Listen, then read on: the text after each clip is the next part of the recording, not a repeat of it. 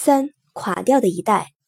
第二次世界大战之后出现于美国，是一群松散结合在一起的年轻人，对社会公认的一切价值都抱有背道而驰的态度，往往以颓废、堕落、犯罪、纵欲来表达自己的观点，是战后美国本土最具影响力的文学流派。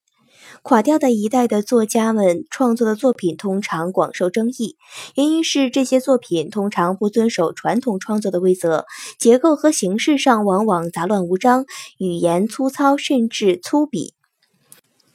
代表作是克罗亚克的《在路上》。写的是一群学生开车横穿美国，一路狂喝滥饮、耽迷酒色、流浪吸毒、性放纵，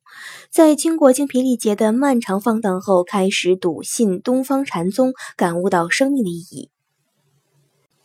四新小说派，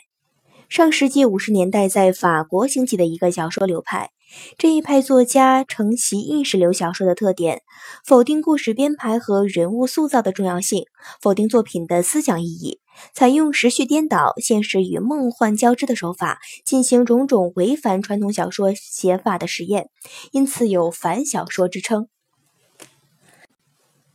主要作家及其代表作有阿伦·罗伯·格里叶的《橡皮》等。他原系农艺工程师，后为电影工作者，被认为是新小说派的理论家、创始人。《橡皮》被称为新小说的开路之作。另外，如玛格丽特·杜拉斯等作家一度也被认为属于新小说派。